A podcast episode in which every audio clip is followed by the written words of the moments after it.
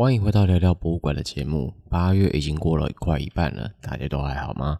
今天我们还是要来看看这周有哪些博物馆主题，让可能没有社群账号，不想在开车或搭车时获得新知的你，也能听到各地荒唐奇妙的博物馆故事或冷知识。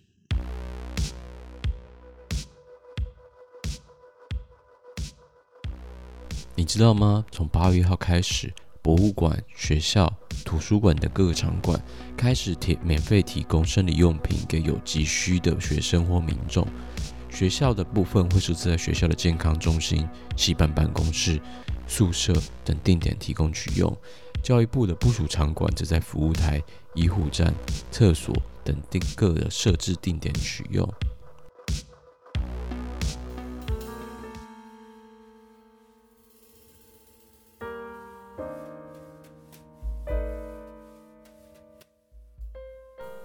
致力推动月经平权的社会倡议团体小小红帽的网站指出，月经贫穷指的是人们无法负担或缺乏可以取得生理用品资源的管道，以至于月经来潮时必须使用不正当的减少使用数量，或使用其他物品如袜子、树皮、卫生纸等等来代替。十四万的英国女生因为月经贫穷而翘课。百分之八十八的印度女生只能用破布和烟草灰来充当卫生棉，进而导致阴部重度感染、阴道炎、骨盆炎、不孕、子宫颈癌等生理影响，及严重忧郁、焦虑等负面心理影响，造成了一种社会现象：世界正有超过八亿的女生正在经历月经贫穷。在二零二二年，在台北大同区的市场内。小红帽这个非营利组织跟以身体为题、月经为名的月经博物馆小红厨，来向社会大众介绍月经贫穷。同年也在松山文创园区举办了长达三周的临时特展《我们的经验》大型实体展览，并规划了七场横跨影视、艺术、医学的跨界座谈与工作坊。在美国也曾经有过女性月经博物馆。由倡议者 Harry Finley 在自宅中所创立，在一九九四年到一九九八年的实体开放，后来转型成线上网站的资源网站，收藏包括经济健康及卫生产品，包括一次性或可以多次使用的卫生巾、卫生棉条、月经杯、药品和诊断工具、避孕药、教育及推广套件。档案材料包括广告、产品包装、教育材料和手册、信件、照片和录影带，以及各种学术文章等等。在二零二二年时，Harry Finley 在五月二十八号全球月经卫生日时，将他四百七十五件的收藏捐给了史密森美国国家历史博物馆。根据博物馆馆长 Anthea M. Harty 表示。医学和科学部门收藏与月经相关的物品非常的少，但就因为这次的文物捐赠，补充了馆藏不足的情况。除了近期内并没有计划要举办专场来庆祝这次的捐赠，但也会将这些文物数位化，在线上公开资料库来提供所有民众来参考。教育部推广的友善提供多元生理用品计划中，在八月一号开始，台中的公私立高职至国小高年级教育阶段的经济弱势学生，可以使用两张面额一百块的多元生理用品捐换券，至小七、全家、莱尔富、OK 商场、丰康超市等，约有一万多名的台中市学生因此而受惠。在二零二四年隔年，每年将会有二点五亿的预算来推动人权和性平教育，并深化校园月经教育，制作中小学的教材包和教学影片，希望能让第一线的老师和学生之间的讨论，学校能以行动支持多元需求和理解，让男女老少都能了解月经平权的议题，并减少女学生因为拿取卫生棉而产生的羞耻感。在这边帮大家备注一下，教育部推广的友善提供多元生理用品计划中的教育部部署场馆包含自然科学博物馆、台中科学教育馆、科学工艺博物馆、海洋生态博物馆、海洋科技博物馆、教育广播电台、国家图书馆、台湾图书馆、公共资讯图书馆、以及台湾艺术教育馆这几个地方都有提供。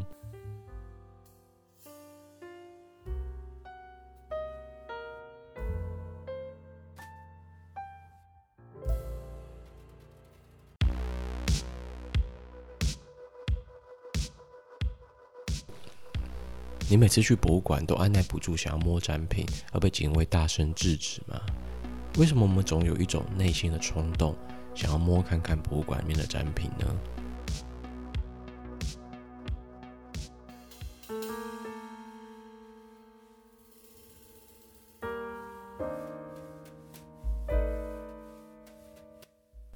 伦敦伯贝克学院的博物馆学教授 Fiona Catlin 或许已经找到这个问题的新解释。他的研究结果在2017年的文章《修复未经授权的触摸或博物馆参观触摸展品的原因》发表于《感官与社会学》期刊，并出版了一本书，叫做《艺术、博物馆和触觉》。在学术界，这样的研究被归类为感官博物馆学。现在有很多博物馆提供额外的感官体验，特别是为了那些视障或者其他身心障碍者，也能参观博物馆时得到相同的体验。但通常限制于特定区域或限制在特定作品上，例如某些名画才能有的触碰板，或是转译成点字的解释板等等，甚至在罗浮宫中有专门的触摸画廊。虽然很多研究显示触摸和学习成效都有相当正面的相关联性，但通常是在机构许可的情况下所进行的。博物馆通常会选择那些既不贵重又不易碎、体积小又方便携带的物品来提供给观众进行触摸体验，但通常也是在特定活动中，并且有明确的目标来达成的。未经许可乱摸展品是个问题，也是学术界主要研究的一些极端的情况下，像是故意损坏或抗议博物馆的损害行为，例如事实上没有伤到展品的泼漆漆油抗议行动。但常见的问题还是触摸展品导致的表面油渍，有些可以透过人工清洁所去除，但仍可能会因指甲、戒指、手表的情况下不小心刮伤。清洁修复需要大量的时间，但修复师的人事预算却少得可怜。因此，博物馆会限制游客不要在未经许可的情况下来触摸物品，变得相当的重要。Fiona 教授选择在大英博物馆进行街访的执行研究，来探讨为什么人们还是忍不住想要触摸展品。大英博物馆的工作人员说：“你阻止一百个人摸展品，就有两百个人想要来摸。”很皮的观众明明知道不该摸，但会却故意挑战权威，不顾博物馆的规定来摸。有时展厅没有长椅时，就会常常看到已经累到灵魂出窍的观众，会坐在雕像的底座，会靠在雕塑上所休息。有些国家的博物馆，特别是中国和韩国，会在博物馆中展示复制品，因此对于免费入场的大英博物馆，有些人会心生疑虑，觉得真正人物的博物馆就会收门票。这些没有玻璃保护的雕像，会让人怎么可以相信它是真的呢？这一定要来摸一下来确认啊！这些怀疑的观众会用手指敲击文物来确认展品是不是真的。他们想要感受石头的温度、质感、坚固程度，而不是保丽龙做的复制品。而且这样越多的触摸，就会有越多人觉得展品不是真的的印象，变成所有人都会想去摸展品的从众心态，让博物馆员非常的头疼。不过这些观众的行为并不是恶意，只是他们觉得这些展品需要被验证，因为展品的展示设施毕竟没有玻璃罩的保护，自然而然就会自行解释成这些展品可以触摸，而且他们需要触摸。第二种观众的好奇心是突破视觉无法取得的感官体验。这些观众对物体的材质特性很感兴趣，所以他们会用手来触摸文物的光滑表面，借以让自己仿佛置身于过去工匠的加工场景之中。他们甚至会把手放进间隙或是孔洞中来评估深度。他们会敲击物品来听看的声音，来确定物品是否中空或坚固。甚至会勇敢的，甚至是非常白目或危险的来触摸文物，锐利的边缘来来确认切割的锋利度。第三种情况是，人们通常会把文物当作幸运符，认为摸到就会带来幸运。越古老的或越有名的文物，认为效果越好。或者有些人来这边就是来到此一游、定点打卡。穿越剧的粉丝会认为，触摸到文物就会穿越时空的感觉，摸到了就好像跟过去产生了连结，甚至会有那些只要摸到这个文物，未来就可以重返此地，类似触摸许愿板的心态来触摸文物。第四种是针对人像或人兽雕像的。特别是一些雕像上的肌肉、佛像上的小肚子、胸部或是生殖器，是观众常常会兴奋想要摸的重点部位，而这些部位常常被摸到发亮、缺角或断裂。另一种类似的情况是和自拍或跟朋友一起参观时，会让展品激发他们丰富的想象力。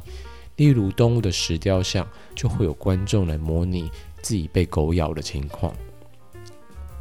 在监管有疏漏的时候，人们就会无法控制的想从中获得一种非理性的简单快乐的感觉，而这些体验超越了机构原本的设定，包括了情感、色情、愚蠢和幽默的各种方式。其实这些对于触摸有兴趣的游客不是破坏分子，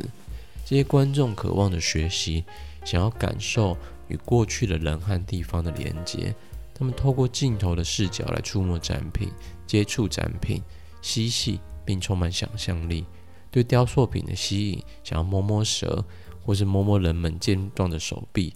触摸是一种建立关系、一种强而有力的方式，是对所有年纪、经验和水平的游客都具吸引力的方式，也是博物馆未来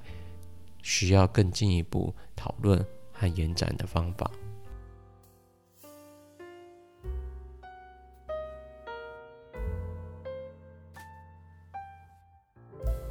以上就是为大家选出了这周的两篇精选文章。如果有什么问题或者推荐或建议的话，欢迎到我们的 IG 上联络我们，或是 Gmail 信箱都可以找得到我们。那如果没有其他问题的话，我们就下周再见喽，拜拜。